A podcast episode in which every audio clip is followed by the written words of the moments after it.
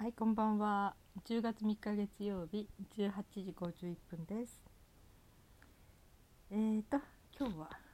お味噌汁の話をしてみようかなって思います。えーお味噌味噌汁っていうのはみんなは多分飲んだことはありますよね。えー日本に住んでる人の大抵の人は飲んだことあるんじゃないかなと思いますけどね。うん子供の頃は大して好きじゃなかったですね味噌汁っていうものがね。地味で、うん、でもなんかご飯の時にいつもついてて飲まなきゃいけないものみたいな感じで、うん、小さい時にい家で割と好きだった味噌汁はまあしじみの味噌汁とかとタチ。タチ。うんとね白身魚のあの卵というかタチですね。うんお味噌汁が美味しかったかな？うん。あとはまあわかめとかね野菜とかいろいろあったけど私野菜のお味噌汁はそんなに好きじゃなかったですね。うん。玉ねぎもお芋もね、うん、なんかお味噌汁の中に入ってる野菜って大して好きじゃなかったなキャベツとかも好きじゃなかったし、うん、まあ野菜じゃないけどわかめかはまあ普通、うん、って感じかな。それとねうちはねあんまりお味噌汁に対してげ厳格じゃなくて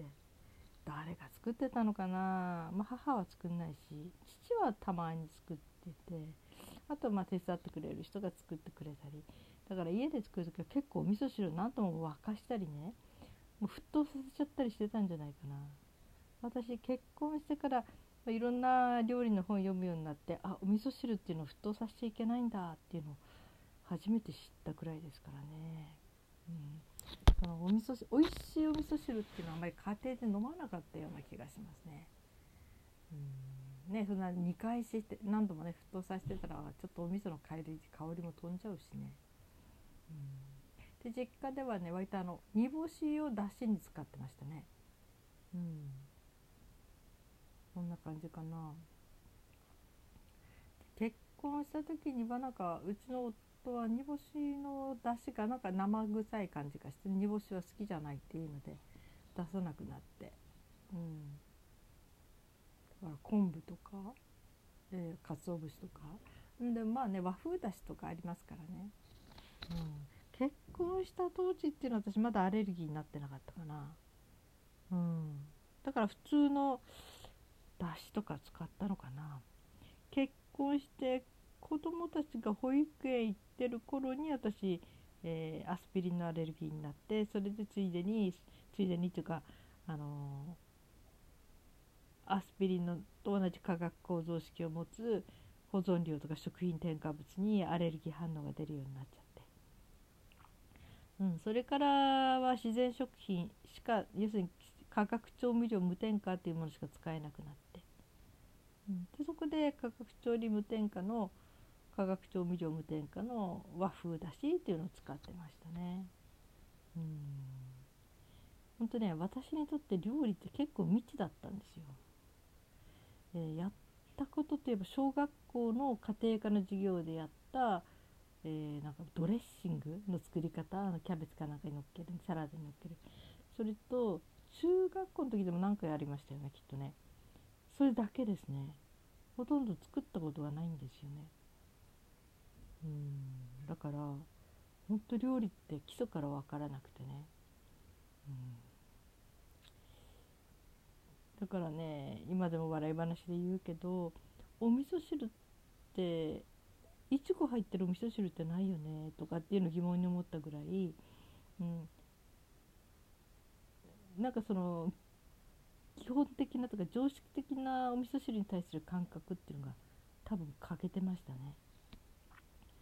うん、そそれにあんまり美味しいとも思わなかったしね。ところが結婚して、えーうんとアレルギーになってから何でも手作りするようになったんですよね。まあ、あの化学調味料無添加のえーものっていうのは売ってはいるんだけど結構値が張るんですよ。お醤油だって1リットル198円ぐらいで買えてたのがだいたい1000円近かったりとかね。特にあの頃種類もなかったから本当に高くて。だからなるべく手作りしよう手作りしようと思いましたね。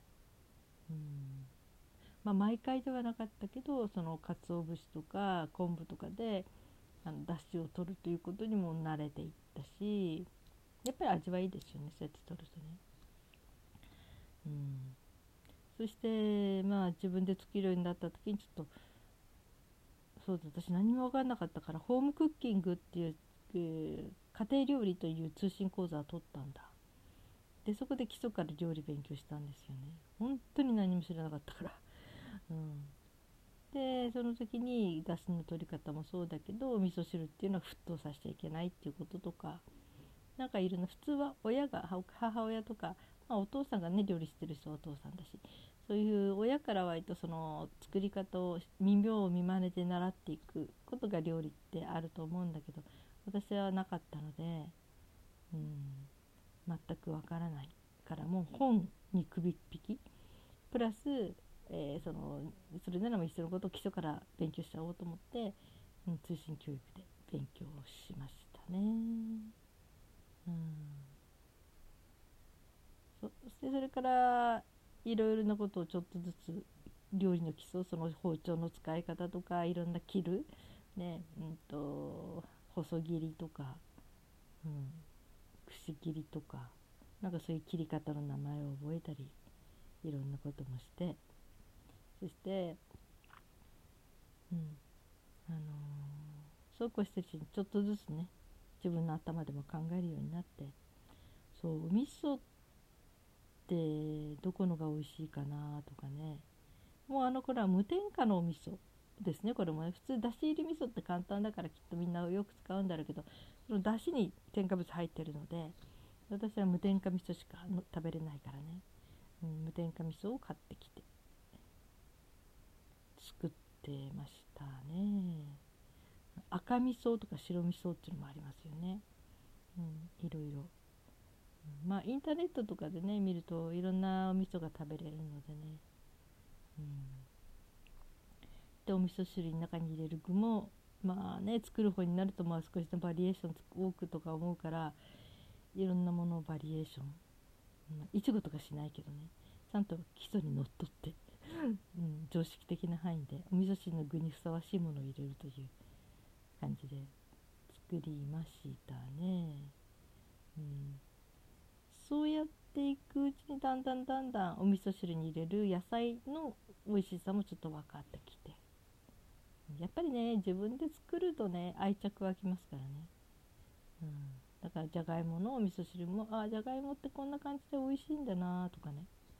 うん、そう思いながら食べれるようになったし。前は玉ねぎでも嫌だったけど今はもう玉ねぎの味噌汁とか食べれるしね、うん、私まだ子供みたいに人参が苦手なんだけどうん、まあお味噌汁に入れる人参めったに入れないな。うん。でもまあね人参体にいいから何かかりかの形で。人参が食べれるとしたらきんぴらごぼう。あの人参は食べれますね。うん。あとはな。あとはね匂いのしない人参。だからある時に私が「いやこの人参いい味するね」って言ったら「お母さんそれ人参味何にも味がないからじゃない?」って言われて。あそっか人参の味が何もしないものいいわ私はいい味だと思ったんだなとか思うんだけど、うん、人参のグラッセなんか甘く煮ていく。あれもまあ人参臭さがない時はいいですよね、うん、それとかね、うんと、数年前にあの、えー、命のスープっていうのを作られてるね。本も出してる料理研究家の方の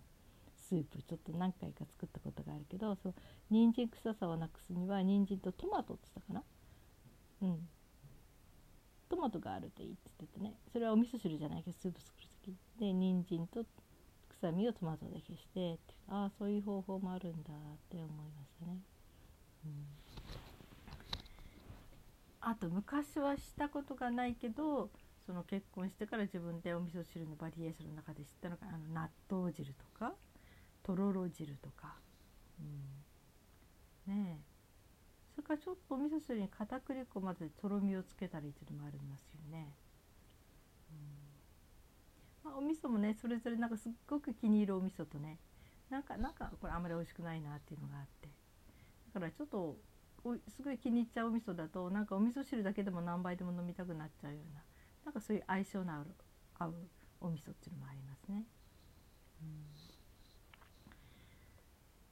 うん、でねなんかこの年になるとじゃないけどまあ自分で手作りして無添加な生活をしていて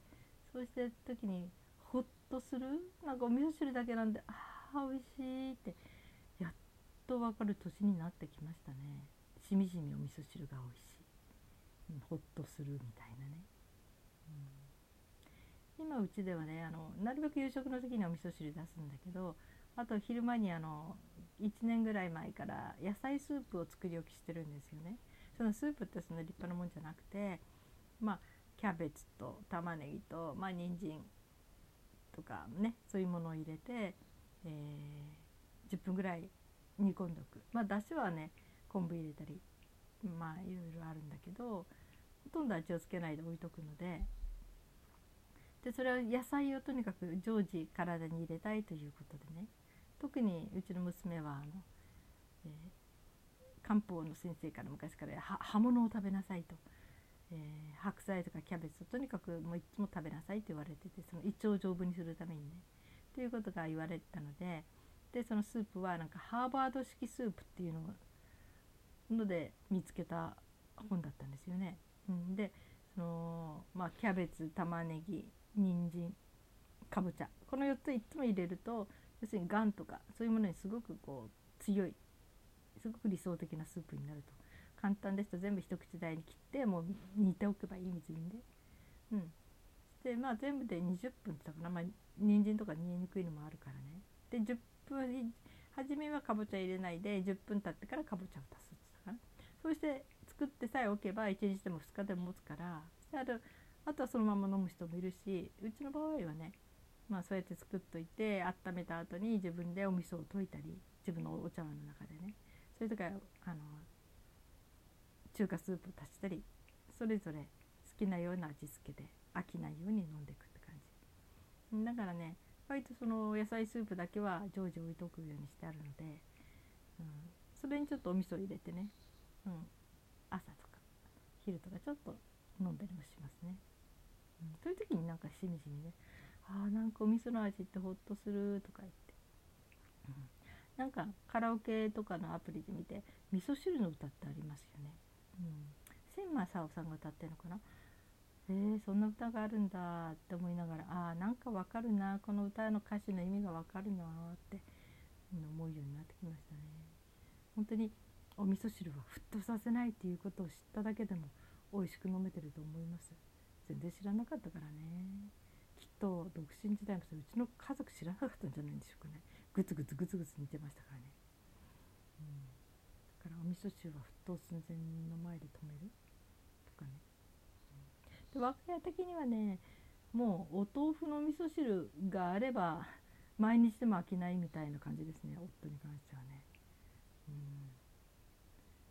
お豆腐。まああとちょっとお豆腐の切り方変えたりね。うちはね絹ごしが好きなのでみんな。絹ごしを入れて。だからお豆腐あると便利ですね。うん。まあその時にはあの、えー、わかめを入れたりとかするしね、うん、あとお豆腐がない時はまあキャベツだけの味噌汁細く切って。それもなんかうちの子は好きですね。キャベツだけの味噌汁ね、うん、あとうんとあの味噌仕立てにして要するにあの鮭とかねいろんなもの入れてこう石狩鍋風、うん、鮭とお芋と玉ねぎと人参とみたいなこういろいろ具だくさんにしてそれを味噌で溶いてちょっとみりんも入れたり、うん、それから豚汁。あれもまあお味噌汁に入れ入れるけど、うん、あの豚汁もね、うん、結構いいですね。あのおかずがそこで賄えるというか。だから、うん。豚肉とあともろもろ野菜を入れてで私お豆腐入れることもあるしこんにゃく入れることもあるし、うん、あれはね最初にお味噌を半分入れて要するに煮たりしてで最後にそのもう半分あの仕上げにこう今度のお味噌は沸騰させない。で最後に足すっていうのがいいっていうのでね、うん、なるほどと思いながらやったりしてますね。それからちょっと味を決めるのにそこにちょっとだし醤油を加えると味が引き締まっていいっていうのも読んでネットで見たのかな？たまにするからやっぱりその私はお味噌とみりんを入れて作るのが好きですね。うん、お味噌汁ね。まあこの塩分をどこまで気にするかなんだけどね、うん、だから減塩のお味噌を使ってたこともあるし、うん、妊娠中にね塩分取っちゃダメって言うからあんまり私お味噌汁取らないでいるって取ってませんって言ったら看護師さんに呆れられてね、うん、要するにお味噌汁ぐらいは飲んでよかったんですよねきっとね、うん、でもすごくその頃はお味噌汁も飲まなかった。塩分あんまり取らないようにって言うからね、うん。